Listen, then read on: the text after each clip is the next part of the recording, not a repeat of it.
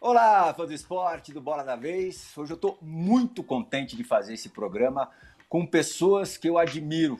Como diz o meu amigo André Fury, ainda pagam a gente por isso. Hoje se adequa perfeitamente é, ao que o André diz, ao que o André pensa.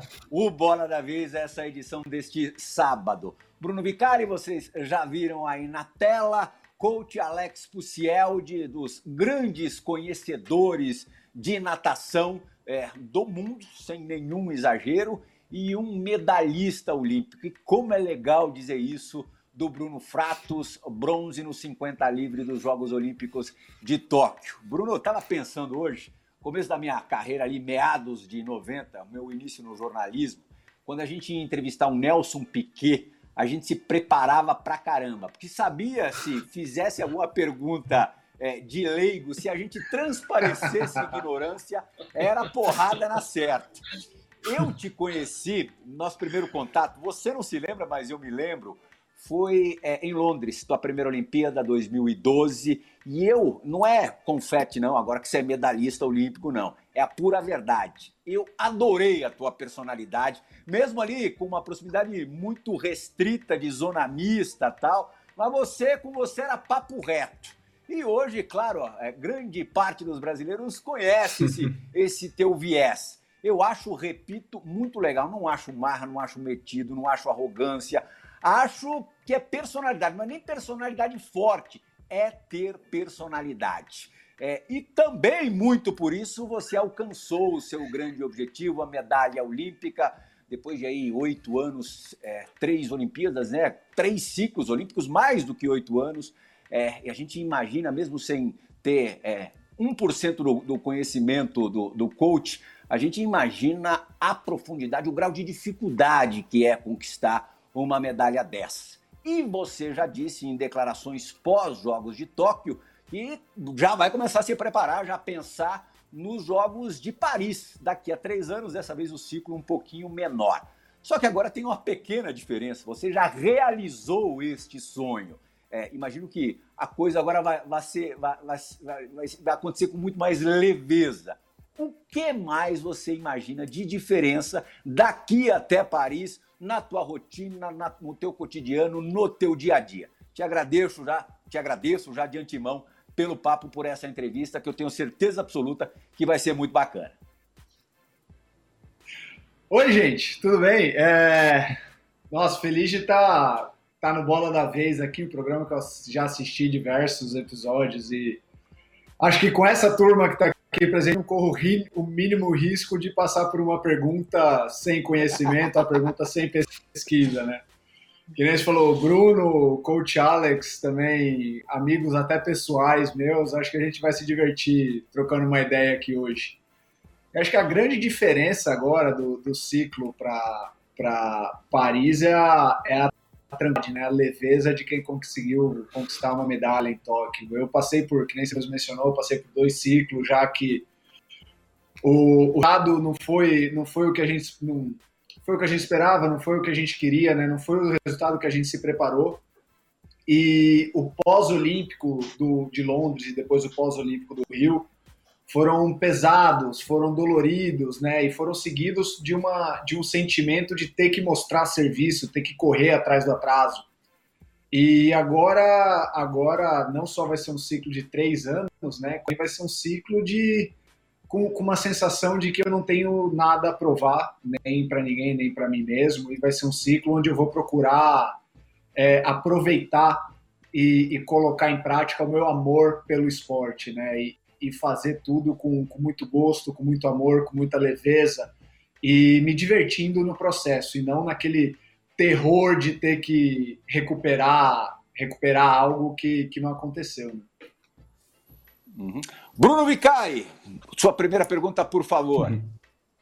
Plihal, obrigado aí pelo convite mais uma vez. Legal conversar com o Bruno também, até porque o Bruno é um cara que é tão competitivo, Plihal, que ele também gosta de ser desafiado nas perguntas.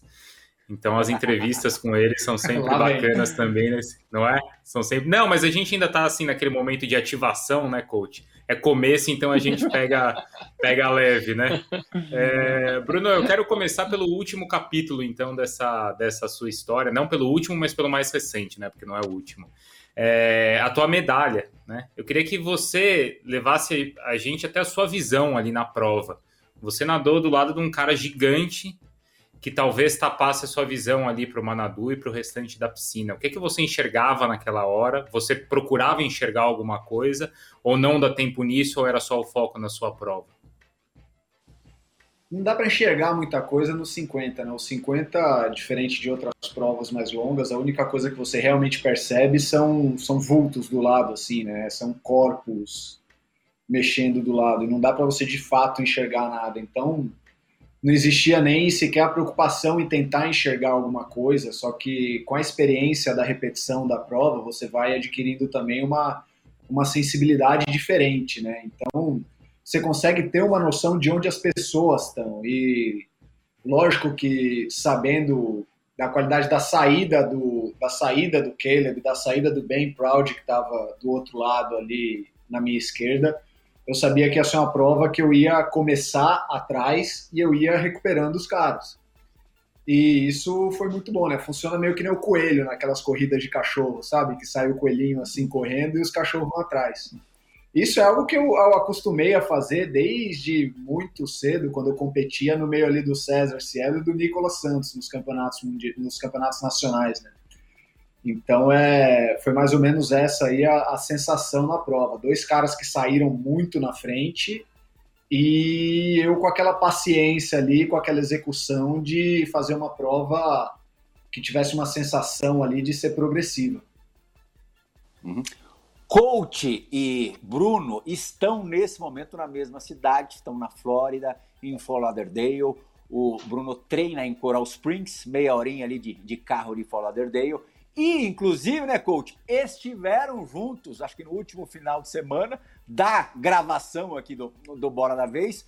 E quem deve o quê para quem? Olha aí, tem até a fotografia da Michelle, e do coach. É, quem deve o quê para quem? Churrasco, galinhada? Conta essa história antes da sua primeira pergunta, por favor, Alex.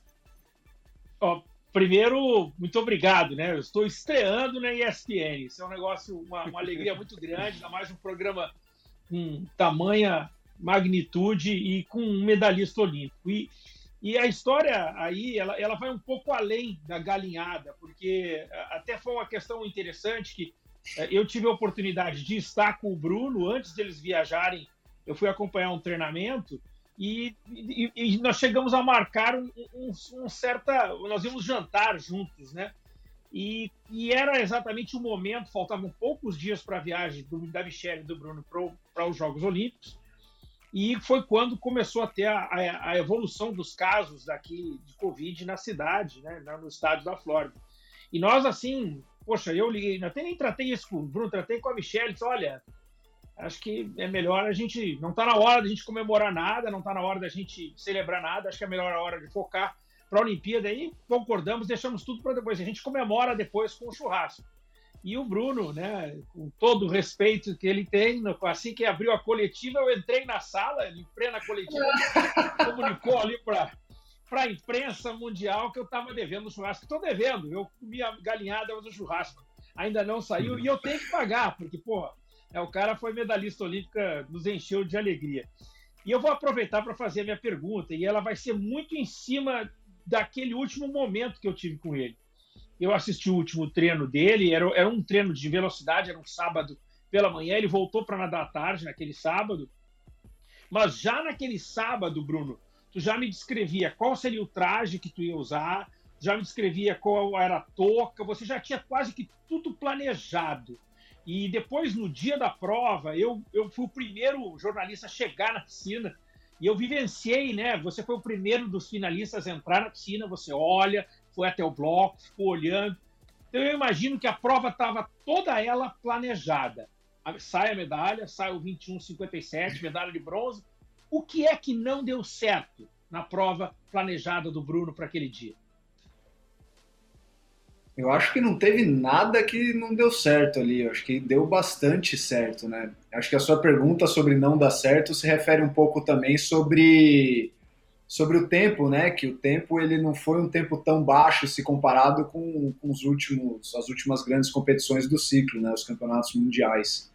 Só que passada toda aquela situação do ano passado que a gente ainda está, né? Durante a pandemia, a, é, é, a coisa ela muda um pouco, né? Porque você tem uma dificuldade de treinar por um tempo muito extenso, né? Ninguém estava ali pronto para um ano antes da Olimpíada ficar meses sem piscina, sair a ansiedade que, que, toda essa incerteza gerava, né? Você não sabia se você ia poder treinar, você não sabia se ia poder ter competições preparatórias, você não sabia nem sequer se ia de fato acontecer os Jogos Olímpicos, né?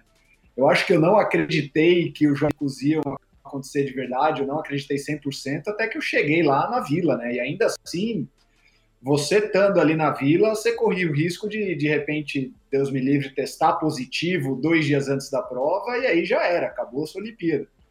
Então, tudo isso teve um impacto muito grande, né? É, esse 50 livre foi a prova maior de que Olimpíada não é para fazer tempo, Olimpíada é para bater na frente. E foi isso que aconteceu, que nem você mencionou, eu visualizo bastante, né? Eu passo, eu não deixo para fazer essa mentalização, essa visualização só antes da prova, né? Eu faço isso quase que a temporada inteira. Eu, eu imagino, eu, eu visualizo como que eu quero que as coisas aconteçam e, e aí, no final das contas, acaba acontecendo até que com uma certa naturalidade. Eu acho que deu tudo bem certo, inclusive as estratégias que a gente usou entrando ali na final. Uhum.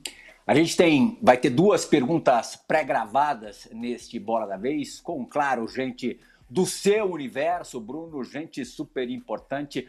É, a primeira pergunta vem de um cara que tem algumas medalhas olímpicas, quatro medalhas olímpicas. Eu vi por acaso ontem, participando de uma live no Instagram, com você, Bruno. Ele até deve ter tocado neste assunto nessa live. Grande mas para quem por acaso, para quem por acaso não acompanhou, Gustavo Borges agora vai participar do Bora da Vez fazendo uma pergunta ou perguntas para o Bruno Fratos. Fala, Bruno. Grande abraço para você. Parabéns pela carreira, pelos resultados, pela medalha olímpica. Finalmente chegou essa medalha olímpica. É, queria mandar um abraço para a Michele também e para o André, Lial, André, obrigado pelo convite de estar aqui. Bruno, pergunta. É, duas coisas. Como é que é a sua relação com a saída, com a sua saída, né? O início da sua prova. A gente sabe que, é, comparado com o Caleb Dressel, que estava do seu lado ali, é difícil essa comparação, né? Porque o Caleb Dressel ele é, tem uma das melhores saídas do mundo. É, como é que é isso para você? Como é que você foca isso no seu treino? E como é que é o seu, o seu modelo mental indo para uma competição sabendo que você vai estar do lado do cara que tem uma saída superior à sua? Como é que você lida com isso? E a segunda é qual é a sua relação com a Michelle, né? Como é que você lida com a relação conjugal e com a relação de treinador e atleta? Ela é uma parte importante aí da sua preparação, você falou isso nas suas entrevistas, mas como que é isso? Como é que você lida com essas duas coisas, né? Tanto dentro de casa quanto dentro das piscinas. Traz aquele estresse do treino para dentro de casa? Como é que é isso? Conta pra gente aí. Abração, meu amigo. Valeu. Abraço, Gustavo. É, sobre a saída. A, a saída eu tenho para mim que não, não, eu não cheguei a fazer um trabalho na base né, de, de fundamentos. Quando eu era ali infantil, juvenil e até na minha parte de júnior, não existia um trabalho específico de fundamentos como acontece em alguns, como acontece em alguns é, países, né? Do mundo aí. Então, inclusive, isso é algo que falta na nossa natação brasileira, justamente ter, ter, esse, ter esse trabalho de base, esse foco nos fundamentos, né? essa, essa, essa, como é que eu posso dizer, essa padronização na formação do atleta. E eu não passei por isso, o que me levou a ter fundamentos. É, fundamentos deficientes até já quando eu tinha meus vinte e tantos anos, e foi aí que eu comecei a trabalhar nesses fundamentos. A gente trabalha a saída da mesma forma que a gente trabalha todo o resto da prova, né? Só que muito por esse motivo que eu acabei de expor para vocês, eu acredito que eu tenho uma dificuldade maior, até coordenativa mesmo, com a saída. Né?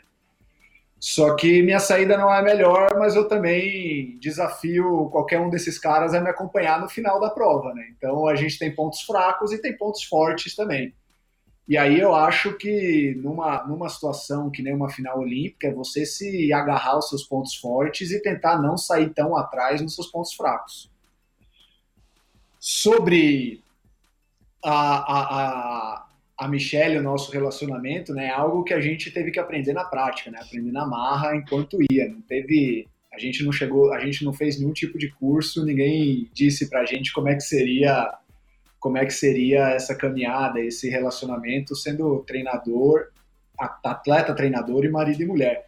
Então é algo que diariamente a gente, diariamente a gente aprende com isso e a gente tenta basear tudo muito na no diálogo, sabe? A gente tenta conversar bastante, a gente tenta se entender bastante e levar e levar em consideração o que o outro sente, a opinião do outro e as ideias que o outro tem, tanto para o nosso trabalho quanto para a nossa vida pessoal. Então, é um relacionamento baseado no diálogo, baseado na empatia, na compreensão e, e baseado em, em amor.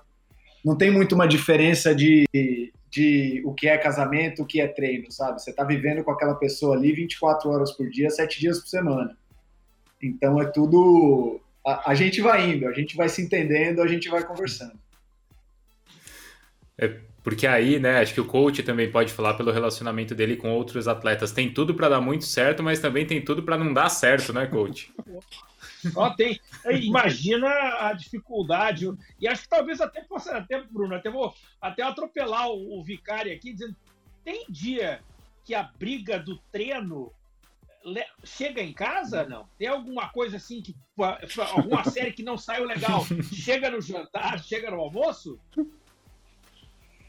Eu acho que não é nem a série que não sai legal que gera isso. Às vezes minha, eu reconheço que a minha reação à série que não saiu legal que acaba gerando uma, sabe, um entortar o nariz pro outro, assim, porque às vezes a gente discorda, às vezes.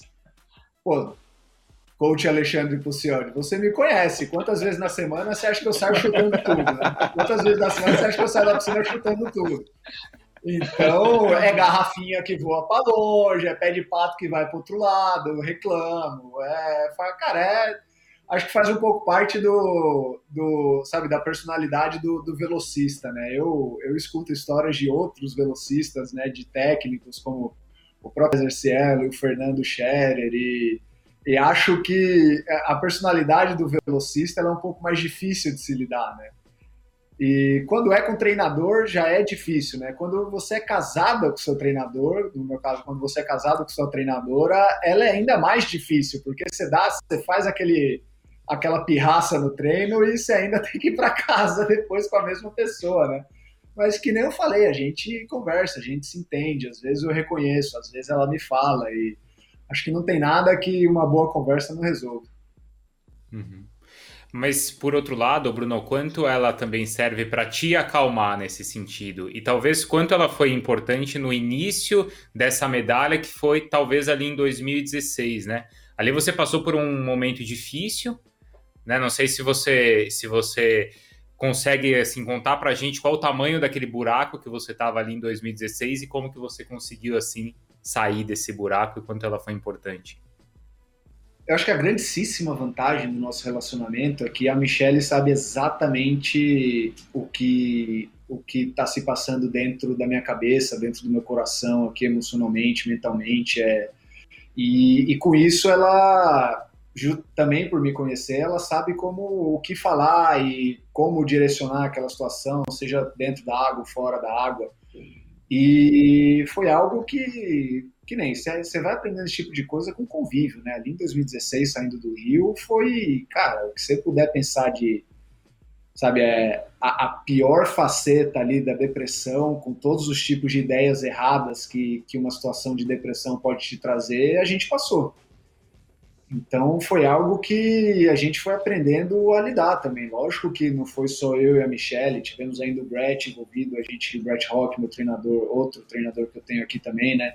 A Carla de Piero, a psicóloga do COB, todo, sabe, meus pais, minha família, mas é, ali no dia a dia a gente foi aprendendo o que que o que, que a gente era de verdade, sabe? A, a parte, a, a, o lado mais visceral do ser humano ali, a gente foi, a gente foi se familiarizando com isso e a partir daí a gente se deu conta que, meu, agora a gente não tem nada, vamos voltar e vamos construindo aos pouquinhos, vamos achando motivação nas, nas pequenas conquistas do dia a dia.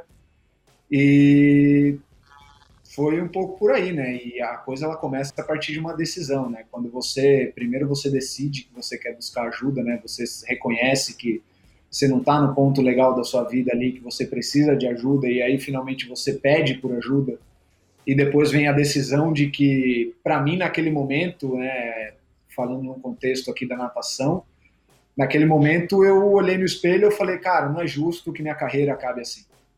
É, eu preciso acabar, se for para acabar, eu preciso que acabe da, da forma que eu gosto, da forma que eu queira, sabe? Eu preciso que acabe de uma forma que seja justa comigo mesmo.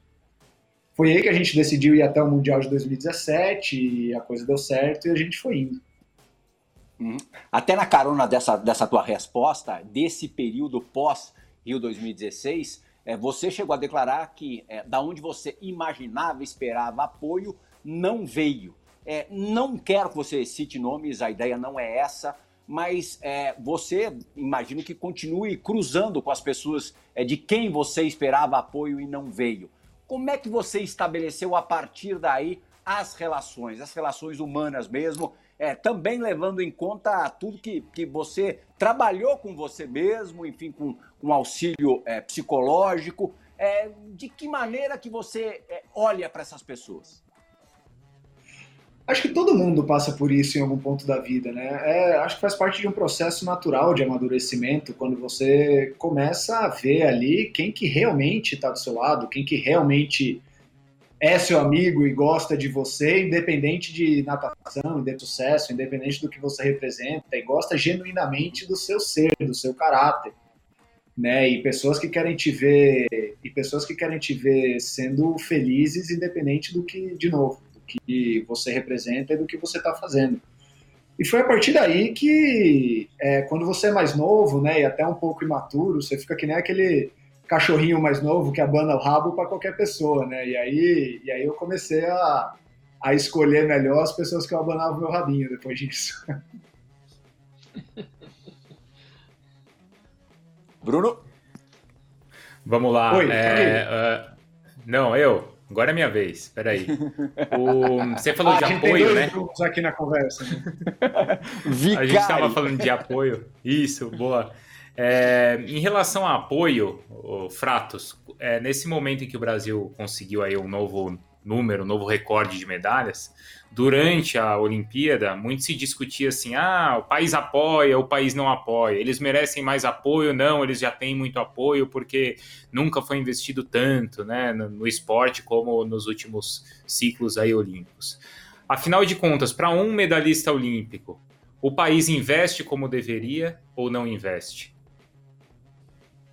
É uma pergunta difícil de ser respondida, Vicário, porque é um país gigantesco, né? é um país de proporções continentais, então é, eu entendo que existe uma dificuldade muito grande onde você não consiga é, apoiar da forma que se gostaria, né, que se deveria, não vou nem dizer deveria, mas que se gostaria, é, toda e qualquer criança que queira praticar esporte. Apesar de eu achar que a gente ainda conseguiria fazer um trabalho bem melhor no que diz respeito a, ao esporte no, no, colégio, né? O esporte como ferramenta educacional, como ferramenta de construção social, mas eu acho que a partir certo, de um certo ponto você tem programas ali como, como Bolsa Atleta, Lei de Incentivo ao Esporte, do mesmo jeito que você tem os clubes formadores, e sim, essas entidades e esse tipo de incentivo fornecem um apoio considerável até para o esporte de novo, é, não é. Acho que não está nem perto de ser o ideal ainda. Acho que ainda tem, sabe, muito a ser feito nesse campo. Só que, de, que nem eu disse, é, é, um apoio considerável, é um apoio que tem um, tem um tamanho que a gente que já consegue fazer a diferença. Bruno, o teu treinador, o australiano Brett Hawk, ele tem um podcast que é muito bom, e ele, numa das entrevistas, ele te chama de Mr. Consistency, né? você é o cara mais consistente da prova dos 50 metros nado livre. Isso não é por acaso. Você tem 91 vezes nadando abaixo dos 22 segundos, que é uma marca expressiva. Abaixo, abaixo dos 22 segundos já seria o suficiente para entrar na semifinal olímpica, para as pessoas terem uma noção. E você não fez isso 91 vezes. Quem está mais próximo de você tem 30 vezes a menos. Então, é, o fato da Olimpíada ter sido essa de Tóquio especificamente, que foi as eliminatórias foi à noite, a manhã seguinte era a semifinal e no outro dia a final. Então eram três dias. O fato de você ter essa consistência, esse formato da prova, será que eu estaria no caminho certo em dizer que a tua consistência te dava uma certa garantia, um certo favoritismo para essa prova? Garantia é uma palavra que é arriscada usar, né? Mas me dava confiança, porque é, por diversas competições, em diversos lugares e diversas condições diferentes. Eu já nadei 21 de manhã, já nadei 21 à tarde, já nadei 21 na hora do almoço, 21 alto, 21 baixo, com X números de braçadas, com Y números de braçadas. Então, é algo que você condiciona não só o seu corpo, mas a sua cabeça também a, aquela execução, sabe? É, essa consistência ela vem à base de, de muito perfeccionismo diário, né? Eu acredito que a, esse tipo de performance, né, excelência, ela não é um ato isolado, ela, ela é o conjunto de vários pequenos atos que você faz ali no seu dia a dia, né? É o conjunto de, sabe, de não só um treino bom na semana, mas treinar bem todo dia. E dentro do treino, é, eu costumo dizer aqui para o pessoal que às vezes a gente treina junto, né, no clube que a gente treina, na piscina que a gente treina, que toda série é a série principal, não tem série principal. É, o aquecimento é a série principal, a parte técnica é a série principal, a parte metabólica é a série principal, a parte neural é a série principal. Então, você fazer tudo com intuito, você fazer tudo como se fosse a série principal e não tem uma parte do treino que você fica sabe? Que você dá um miguezinho ali. Isso te condiciona para chegar na competição e você ter a confiança de que você vai dar o resultado. E até chegar um ponto que você consegue repetir esse resultado várias vezes.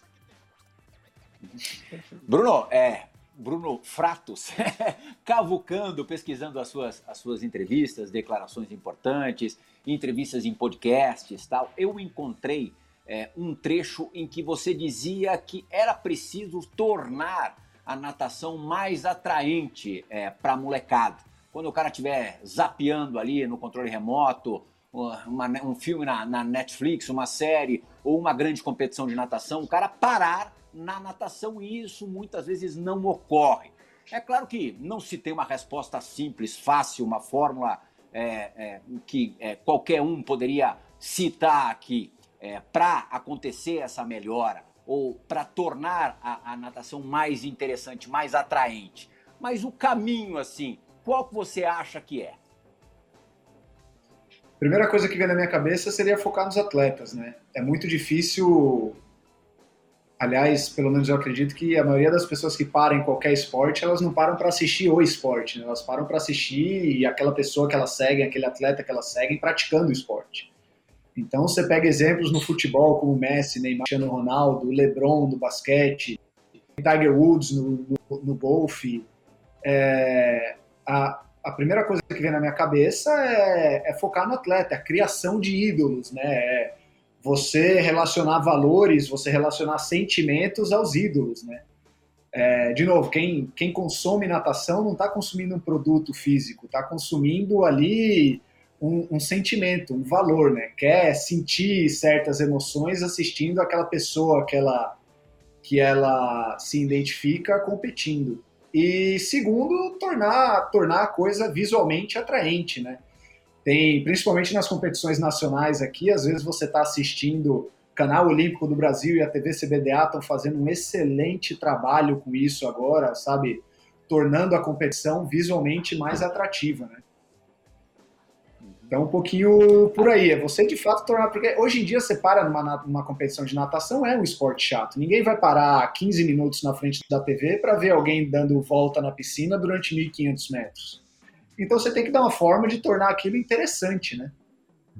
Uhum, sem dúvida. Mas até, a gente tem uma pergunta aqui do nosso. Só rapidinho, só para não perder o, o bonde, tá. Bruno, depois, uhum. por favor, você, você emenda. O Fred, nosso fã do esporte, é, fez uma pergunta aqui pelo, pelo Twitter que, que tem a ver. É, pergunte ao Frato se ele tem intenção de se tornar um dia. Estou falando lá na frente, Frato. Você tem 3,2, né? Quer dizer, vai, vai, vai nadar em Paris mais três anos, vai, sei lá, mas daqui a oito anos você tem alguma ambição, alguma intenção de trabalhar no COB, em alguma função diretiva da CBDA, se você está, de alguma forma, também de alguma maneira, pensando em se preparar para isso. Eu não descarto. Eu não descarto a opção de trabalhar nos bastidores do esporte, do mesmo jeito que eu não descarto a opção de ser treinador de natação, preparador físico. Acho que depois, meu, depois de uma vida inteira dedicada ao esporte, é, não tem como você fazer alguma coisa fora do esporte, sabe? É quase um desperdício de experiência, de know-how. Você, você pegar e hoje em dia eu sou nadador e eu, e, sei lá, ser dentista, sabe? É, ia ser uma mudança muito louca, assim. Então, se eu, se eu vou para a parte administrativa ou se eu vou para a parte técnica do esporte, eu acho que só vai dizer, né? Eu eu bastante respeito, bastante admiração por profissionais das duas áreas, tanto, lógico, desde criança convivendo com diversos treinadores, né, que são, considero meus senseis hoje em dia, meus mestres hoje em dia, e também, depois que eu comecei a entender melhor como funciona, principalmente aquela parte de logística dentro do COB, né, que o pessoal que monta toda aquela missão de, de Jogos Olímpicos, de Pan-Americano, é minha admiração por, por todo mundo que faz o esporte é tremenda e eu ia ficar honrado de, de colaborar de uma forma diferente para o crescimento do movimento olímpico no Brasil. O que eu ia só acrescentar, Plihal, é que existe a International Swimming League agora também, né? Que tem uma fórmula, não sei se o Bruno gosta, não sei se o Pucieldi gosta também, mas ela é uma fórmula, assim, primeiro que visualmente, quando você assiste as competições, parece um videogame, né? Porque tem show de luzes, Sim. tem tem né, neon e tem uma equipe, são, são como se alguns capitães escolhessem os times né, de diversos países, não é, coach? Sim. E ali, Plihal, uma equipe tira ponto da outra, então tem uma fórmula toda diferente, assim, parece um videogame. É, visualmente chama muito atenção e foi, é. aconteceu nesses tempos pandêmicos, né, sem torcida já presente, né, sem público presente. Até a pergunta que eu queria, desculpa, coach, é é, pegar sua vez mais rapidinho também para aproveitar. É, os Jogos Olímpicos, as arquibancadas, diferentemente do que você viveu em Londres e no Rio, vazias. É, eu já ouvi é, esportistas, atletas de outras modalidades dizendo que, putz, muda tudo. No caso da natação, a ausência total de público interfere, influencia demais? É lógico que você quer que esteja presente, né? Você quer, você quer sentir aquela energia, mas confesso que eu até gostei da sensação intimista que teve aí na hora, né? Você olha para cada tá, tá o pessoal com uniforme do Brasil e dos outros times também lá. Então, é algo que é algo que é difícil dizer, né? É, adoraria que tivesse tido torcida e tudo mais, mas ao mesmo tempo eu me diverti numa competição. Foi, foi interessante, porque é, quando você vai nadar uma Olimpíada, você espera aquela coisa gigantesca, né? Aquela coisa cheio de gente, barulhenta, é, corneta e, e o pessoal torcendo. E a gente estava ali como tomada de tempo internacional e às vezes você saía da piscina, você conseguia conversar com uma pessoa que estava na arquibancada. Isso foi uma experiência bem interessante. Completamente, cara, uma experiência oposta do que foi no Rio de Janeiro, que eu saí para nadar a final e tava aquele estádio inteiro lindo gritando meu nome. É, Bruno, eu, eu, queria é, voltar um pouquinho no tempo e comparar uh, uh, Londres 2012 com Tóquio 2020. Porque Londres 2012, por dois centésimos, né, você deixa de ganhar a medalha de bronze. Em Tóquio 2020, por três centésimos, você ganha a medalha de bronze, por dois centésimos, você deixa de ganhar a medalha de prata. E a gente falar do fã do esporte, seja o, o fã ou o hater, né? mas seja até mesmo a imprensa e até mesmo você. Será que essa diferença entre o fracasso e a glória, será que a gente não está sendo muito intenso nisso? Será que a gente não está sendo injusto? Porque vai dizer que você não ganhasse essa medalha de bronze de novo? Será que, será que é isso mesmo? Esses dois centésimos representam mesmo a glória e o fracasso? Essa é a diferença do céu e do inferno no esporte competitivo, né? Se eu, se eu tivesse sido quatro centésimos mais lento, a gente não estava nem sequer conversando aqui. E com certeza eu ia estar no estado de espírito completamente diferente. É, cara, se a gente está sendo, se a gente está sendo, é, tá colocando um peso muito grande nisso, é, é o peso da medalha, é o peso, sabe, de você alcançar ou não o seu objetivo. Isso, isso é, isso é a coisa, isso é o que é tão lindo num esporte que é, que é tempo, sabe? É a, a coisa ela é, você, você consegue contar a diferença do sucesso pro, pro fracasso e esporte competitivo é assim, cara. Tem dia que você ganha, tem dia que você perde, tem dia que você sai feliz, tem dia que você, que você sai decepcionado. Eu, eu me dei conta já em Londres que a saída da piscina numa Olimpíada é, é o lugar mais cruel que existe, porque você tem, toda vez depois de uma final, você tem o cara que ganha, né? E o cara que ganha, ele vira rei. Ou a menina que ganha, ela vira rainha. E aí depois você tem mais duas pessoas atrás que estão, lógico, extremamente felizes de terem conquistado uma medalha olímpica.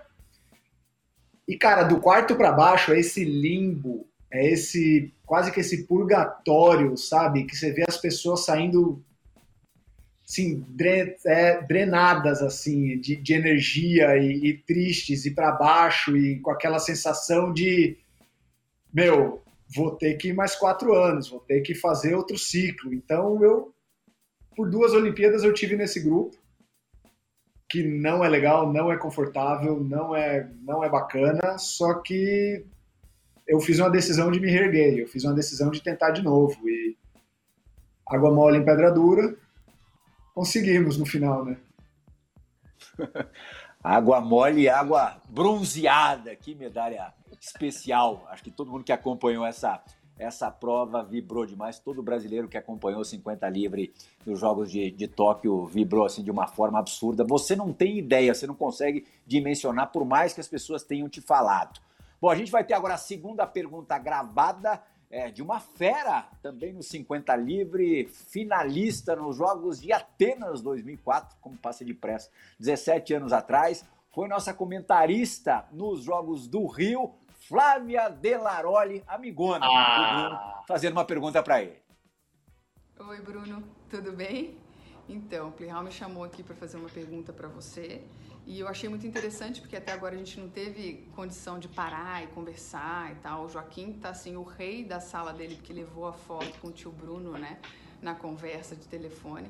Mas vocês ficaram ali assistindo ele jantar, a gente não teve muita oportunidade de conversar, não é mesmo?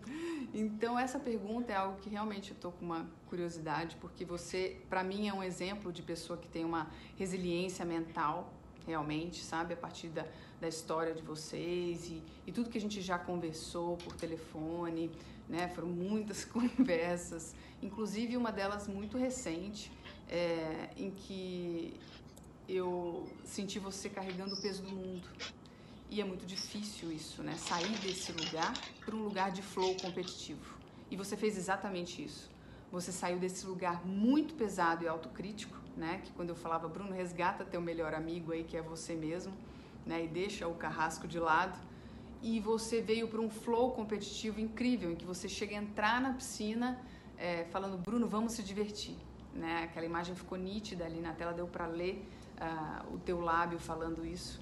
E eu fiquei muito curiosa como você enxerga esse processo. Em que momento que você começou a transicionar? Como é que foi para chegar nesse seu sonho olímpico, meu amigo? E parabéns, mil vezes.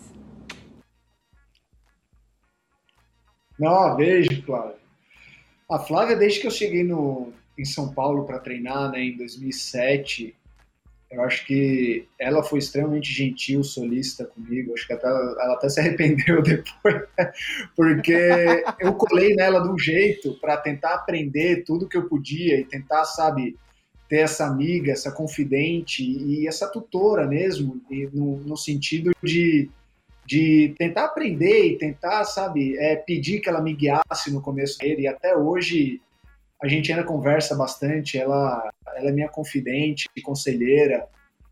E, e fãzaço da Flávia desde, desde, desde que nem vocês comentaram aí, de 2004, quando ela foi finalista olímpica.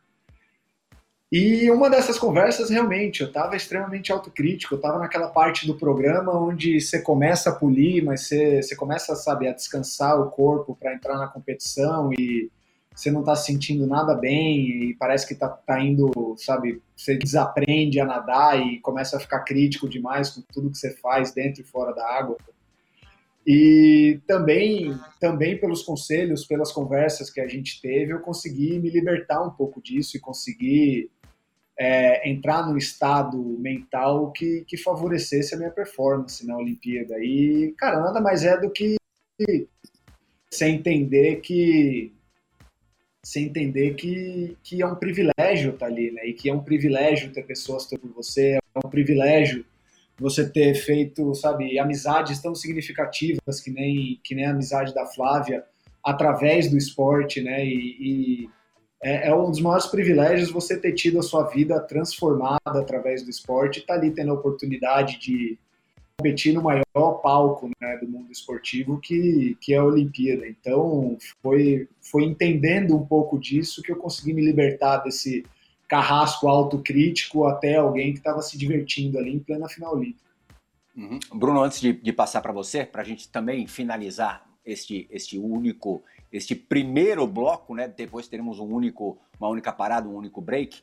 É, só um testemunho, é, eu disse né, que a Flávia trabalhou conosco nos Jogos do Rio e ela, putz, ela sofreu pra caramba. Primeiro esperou de uma forma super ansiosa ali as, as tuas provas desde as eliminatórias tal é, ficou bem derrubada com, com, a sexta colocação, porque ela, ela gosta demais de você. E um termômetro, não é só a Flávia que gosta de você, um termômetro, para mim, mais preciso para a gente é, conhecer é, alguém é saber como as pessoas do meio dela é, a enxergam, lidam ali com o nome da pessoa.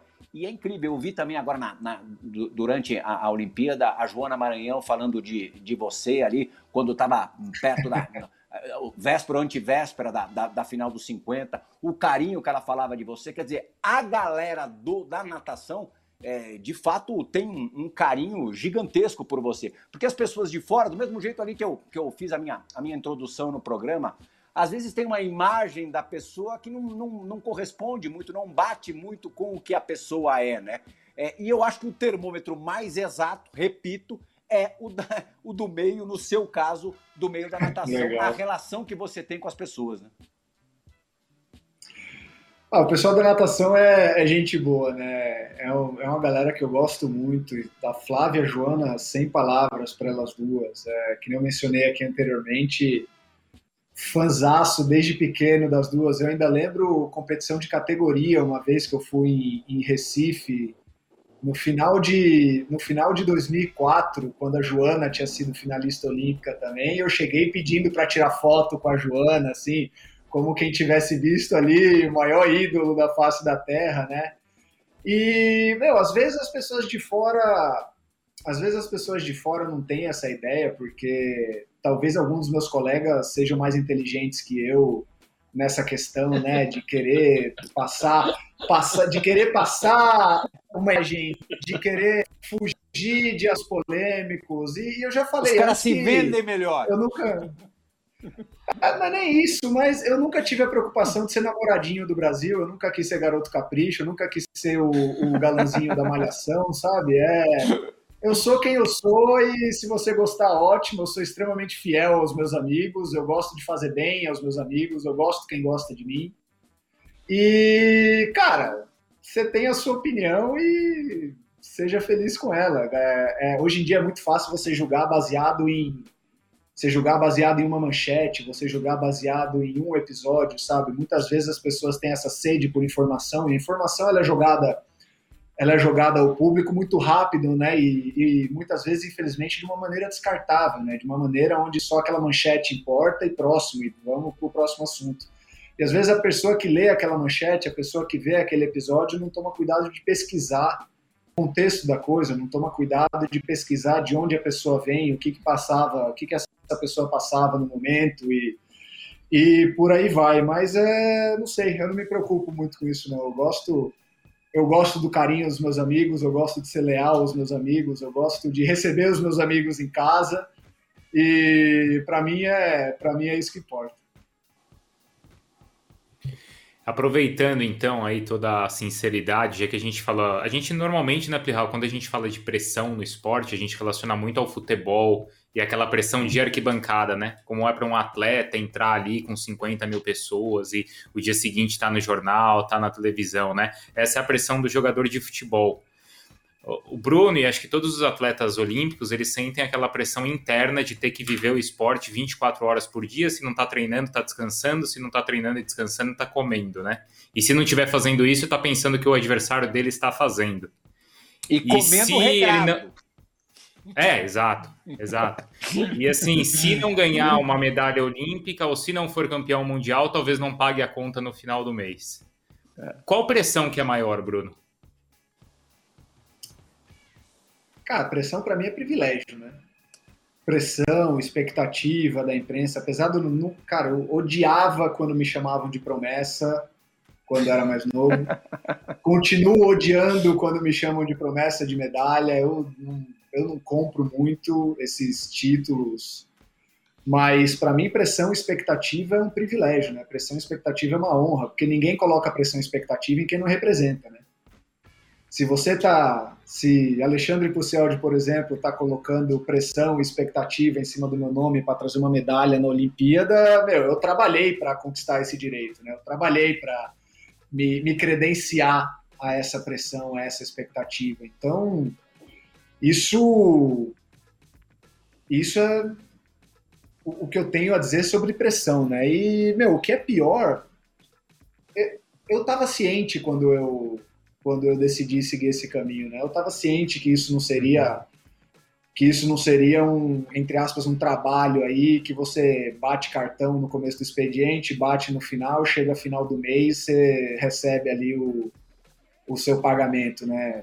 Lógico que eu não estou dizendo que profissões que são assim não tenham pressão. Acho que todo mundo passa por pressão, todo mundo passa por uma certa cobrança, seja interna ou externa. Mas esse, essa é a vida do atleta. É a mesma coisa quando as pessoas, alguns atletas e, algum, e alguns veículos de imprensa falam sobre sacrifício, né? Eu não acredito no, eu não acredito no, no, teor da palavra sacrifício no esporte. Se você acha que é um sacrifício, você está fazendo errado, você já perdeu. Porque você tem que sentir prazer nesse negócio, você tem que sentir prazer de comer regrado, você tem que sentir prazer de sentir dor no treino.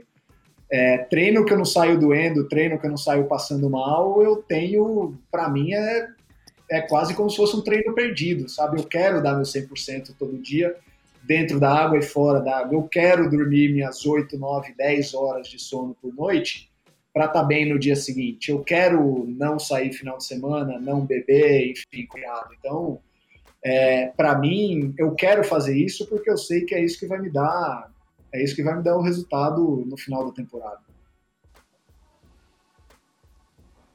Alex?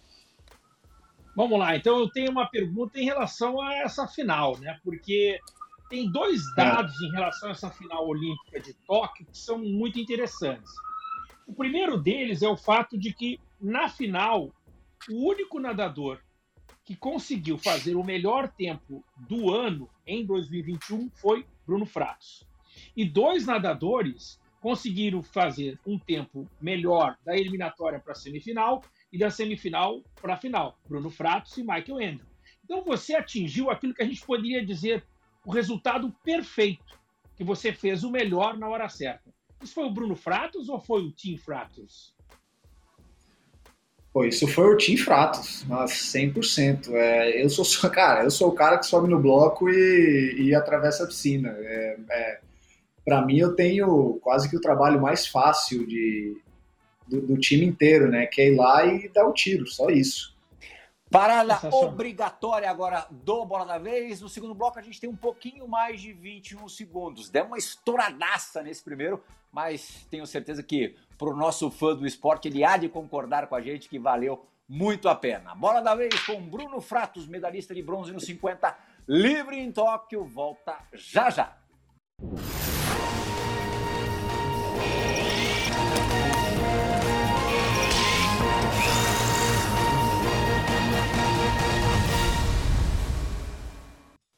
Últimos quatro minutinhos do ótimo Bola da Vez, como esperado, com o Bruno Fratos.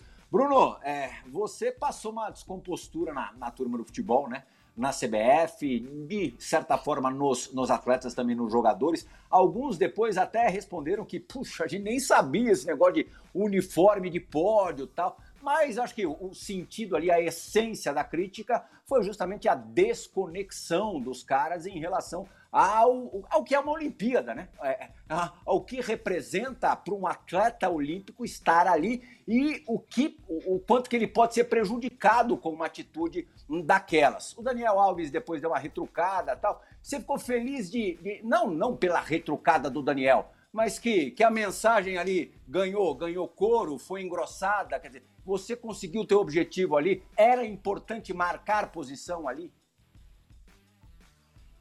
Sim, eu acho que é importante marcar posição, eu acho que atletas olímpicos e até não olímpicos também precisam usar mais a voz e, sabe, para expressar. Só que eu não tive zero intenção ali de apontar o dedo e alguém um mal-estar com ninguém.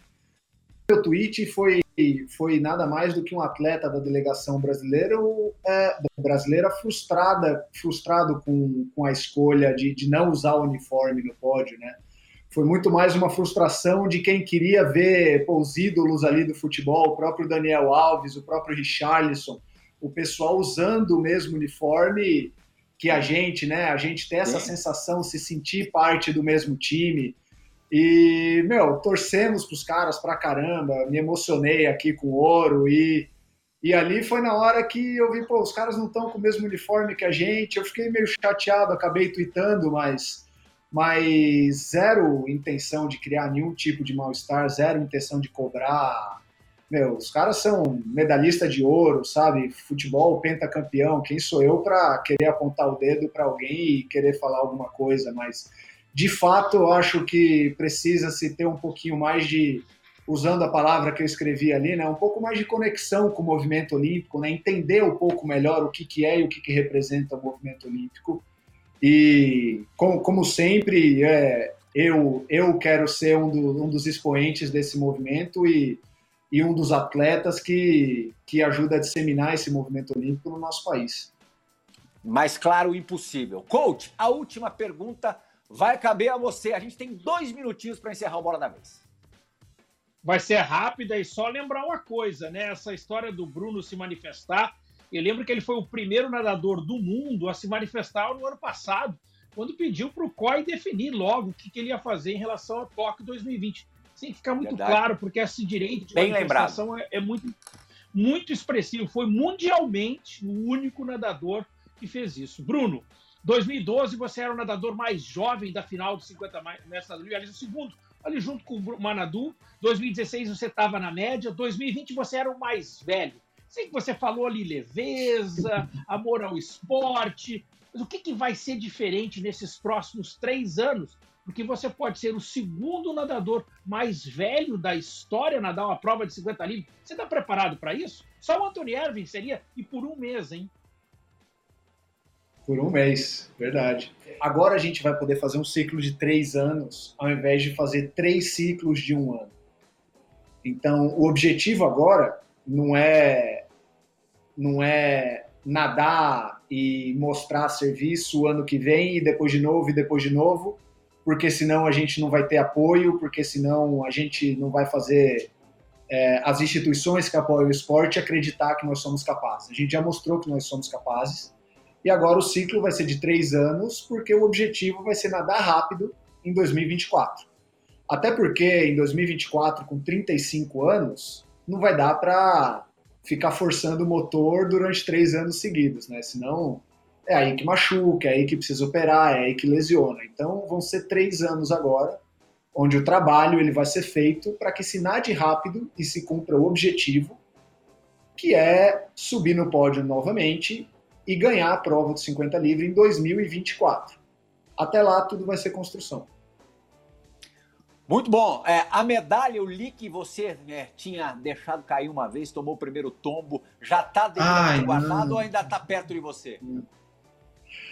Tá aqui perto, porque hoje mais cedo eu fui na piscina mostra, que eu treino, mostra, né? E, e tá, tá até aqui na, numa bolsa aqui do lado, porque eu fui na eu fui na piscina que eu treino hoje de manhã e meu, para criançada você tem que deixar a criançada pegar na medalha, porque é para é para isso que serve a medalha, né? Não é não é para eu guardar, é para mostrar para molecada mais nova e para eles voltarem para casa se sentindo bem, se sentindo confiante e motivados. Mas medalha tá aqui, tá guardadinha, ó. Aliás, ó, de medo os caras te dão, é o calibre do negócio. E aí tem a, tem a prova marcada embaixo aqui, é legal pra caramba. Mas a medalha tomou um tombo, deu uma riscadinha aqui, uma dor no coração, cara, uma coisa triste, mas é, é, é, é, isso que é, é isso que é. é você ganha medalha justamente para mostrar pro pessoal, para todo mundo pegar, bota no pescoço, tira foto. Acabou, caiu, não caiu nem no chão, caiu em cima da mesa e eu já quase eu me rasguei por dentro. Mas imagina, tivesse caído no chão, eu tava chorando até hoje. A gente entende, mas o, o mais importante, ter o feito está intacto é, na história do esporte olímpico brasileiro.